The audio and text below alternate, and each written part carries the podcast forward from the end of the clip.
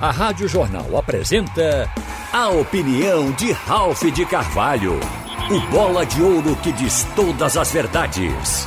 Oferecimento Pitu Cola. Ralph de Carvalho. Minha gente, hoje nós temos várias coisas para falar. A primeira delas aconteceu no Santa Cruz, uma coisa altamente positiva. A retirada da chapa de Mirinda e da de Albertino dos Anjos, a retirada dessas duas chapas, fortaleceu e deixou claro a unidade no Santa Cruz. O Mirinda, hoje pela manhã, explicou como o processo foi desenvolvido. E chegou a dizer que a candidatura dele foi para forçar isso, porque ele tinha tentado lá atrás, o tempo todo, levou um ano tentando costurar um candidato único para Santa Cruz. Mas em 24 horas ele teria conseguido. Foi ele quem sugeriu para o, o, o outro candidato, o Albertino, exatamente a retirada da candidatura. E o critério adotado foi que o primeiro nome a ser lançado foi o do atual presidente, o Antônio Luiz Neto. Então, os outros que entraram depois abdicaram da candidatura.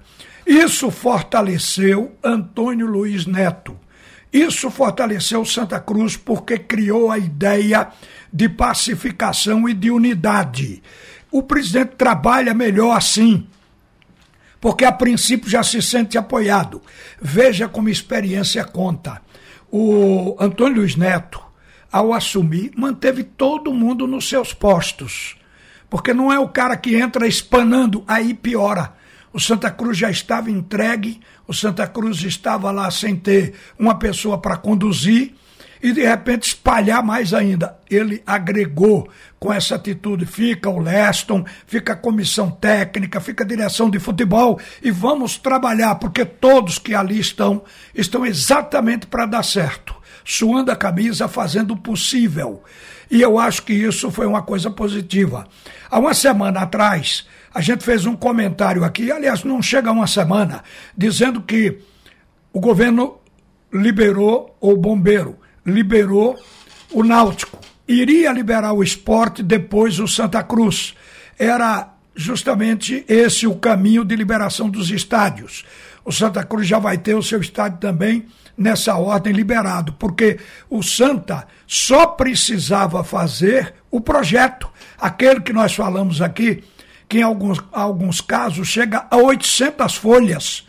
É muito papel para preencher, mas o Santa Cruz parece que cumpriu essa tarefa. Então tudo tende a melhorar no Arruda. O Santa, com isso, não pagou o débito, ou seja, ele continua com débito. Mas vai ter alternativa, inteligência e experiência de todos que estão colaborando, justamente para fazer o clube crescer nesse processo de dívida até se criar a SAF, que é o caminho para começar a pagar. É criar a Sociedade Anônima do Santa Cruz.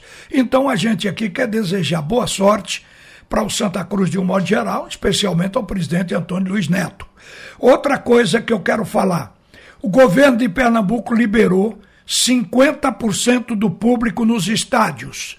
Esta liberação, ela foi importante, mas mais importante ainda foi o governo ter tirado aquela exigência dos testes de Covid. Era aquilo que estava tirando o torcedor. Mesmo com 500 torcedores, como chegou a ser liberado, mas não se conseguia 500 no estádio por causa desse teste. O Náutico recebeu autorização para 3 mil, botou 1.800 torcedores no estádio não deu para atingir 2 mil, por quê? Por causa desse teste. O Náutico não tinha os testes no estádio para testar 3 mil pessoas e as pessoas deveriam ser testadas nas farmácias, nos postos lá fora. Isso dificultava. Para ir ao jogo era uma peregrinação muito grande. Isso tirava torcedor. Agora está abolido. A única coisa que vai precisar do torcedor é o atestado de que ele foi vacinado. Isso é o mínimo e eu acho que toda pessoa de bom senso tem que ter, tem que fazer a vacinação. Então isso é uma abertura. Então um momento bom que a gente está nesse momento comemorando, exaltando. Agora vamos falar de uma coisa que eu não sei se eu faço um apelo ou uma advertência. que os clubes, especialmente os dois da Série B, parem com trazer apostas, contratar apostas, comecem a contratar jogadores que vão de fato entrar e resolver para levar Náutico Esporte à primeira divisão, para tentar brigar por quatro vagas no chamado G4 para poder subir, porque tanto o esporte encheu a ilha de aposta, como o Náutico também. É simples citar. No caso do esporte, estão lá o Adson, Raiva Negas, Parraguês, Jaderson e tem outros. Que senão a gente toma o programa aqui só nisso. Então são apostas. Agora mesmo, o técnico Gilmar Dalpozo fez um acordo com a direção do esporte de que as contratações precisam ser indicadas por ele. Eu acho que foi a única exigência que o Gilmar fez. E eu acho absolutamente correta. Você tem que ter o carimbo de quem mais entende.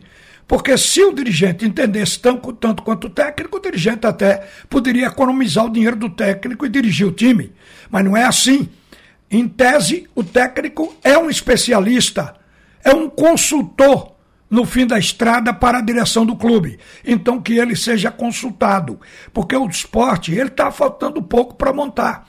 Vocês observem que remanescente do ano passado, a defesa do esporte que foi considerada uma das melhores da série A começou esse ano falhando, mas a gente entendeu por quê.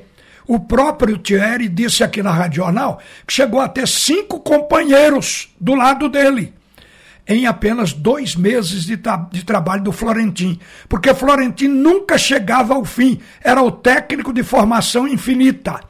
Então agora a questão mudou. O esporte tem uma defesa montada. O trabalho agora é no meio-campo. E em tese o meio-campo tem pelo menos a metade.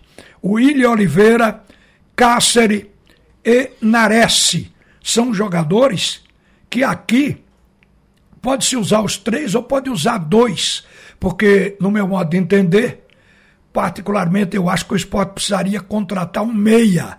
Aquele meia que já tem nome no mercado, porque um clube da camisa do esporte, um clube da camisa do Náutico precisa contratar determinados jogadores. Não é encher o time de medalhões, mas jogadores que tenham um peso técnico reconhecido, que sejam respeitados pelos próprios companheiros e que agreguem o clube no seu trabalho técnico. Ou seja, um meia que joga atrás do centroavante, que municie o ataque, que faça acionar os laterais, que faça inversão de jogo, que veja a hora de parar, que segura a bola na frente.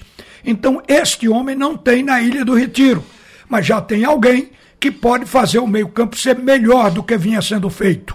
Então, o técnico chegou a dar uma declaração, porque o Dalpozo também observou isso. Que disse o Dalpozo? Ele disse que vai trabalhar o esporte para melhorar no terço final do campo.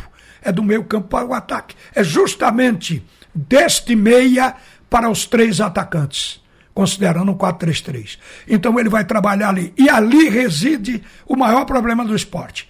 Esse meia o esporte pode nem contratar e adaptar, mas se contratasse, cresceria muito mais. Agora, os atacantes, é impossível não contratar.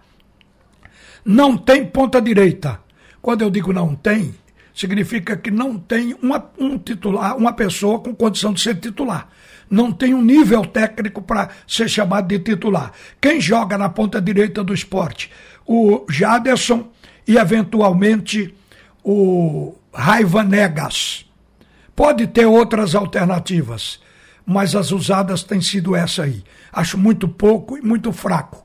Você vai para a ponta esquerda, transformado na marra em ponta esquerda, e é o único jogador do ataque que está brilhando hoje, o Juba. Ele é lateral de origem, mas já é um ponta por necessidade. Então é muito pouco. É preciso ter dois, três nessas funções. Machucam muito, são jogadores que recebem cartões. Então é preciso o esporte se cuidar para fazer uma campanha sem susto na Série B. Eu sei que não vai mais dar tempo, nem se esse jogador chegar, vai ser utilizado, porque depende de entrosamento, de treinamentos, para poder figurar no time. E já estamos na reta final do estadual e da Copa do Nordeste. Então é para a Série B. Mas que isso seja feito, porque o treinador que chegou sob desconfiança, inclusive com a votação negativa muito alta nas redes sociais, ele vai reverter isso. Porque, de certa maneira, essa desconfiança do esporte ativou o trabalho e a tenacidade do Gilmar Dalpozo. Ele agora quer provar que ele não é o que pensam. Ele é um treinador que sabe o que faz. Então isso é positivo para o esporte. Agora, o Gilmar não vai provar nada se não lhe derem jogadores. Porque treinador sozinho, ele não resolve. O Murici Ramalho costuma dizer que o treinador tem uma participação de 30% por ser um orientador. Ao cabo, isso representa muito. Mas quem faz o jogo é o jogador. Então, por isso, a direção do esporte está desafiada. Por favor, de não trazer mais apostas, trazer jogadores provados para que a gente não bata pino na Série B. A mesma coisa o Náutico. O Náutico trouxe agora Ralph. O Xará joga muito tempo desde que ele encantou na Copinha em São Paulo como um jogador de base do Atlético, que o Atlético pegou e botou lá pensando que ele ia estourar ele até agora não estourou. Aí o Atlético já emprestou para muitos clubes. O, o, ele gira mais, ele é mais rodado do que o metrô do Recife, o Ralph. Foi para Boa Vista, de onde está vindo. Foi para o Ferroviário de São Paulo, foi para o Coimbra, não é de Portugal esse, é Coimbra de Minas. Foi para o Criciúma e entre um clube e outro ele ia e voltava para o Atlético Mineiro. E veja que o Atlético nunca segurou. É porque a evolução dele não chegou ao nível, obviamente, não chegou ao nível de figurar como um jogador que viesse a interessar o Atlético Mineiro. Então eu configuro como aposta para o Náutico. Assim como Léo Passos e Amarildo são jogadores que o Náutico vai ver se eles deslancham aqui. Então eu acho que já está bom. Esses jogadores poderão futuramente virar até um Pelé mas a grande verdade é que no momento nós precisamos de algo mais substancial, mais seguro, para a gente ver os nossos times bem disputando a Série B, que vai começar no próximo mês de abril. E uma boa sorte para todo mundo. Vai voltar agora Haroldo Costa, porque tem o segundo tempo do assunto é futebol. Você ouviu a opinião de Ralph de Carvalho, o bola de ouro que diz todas as verdades.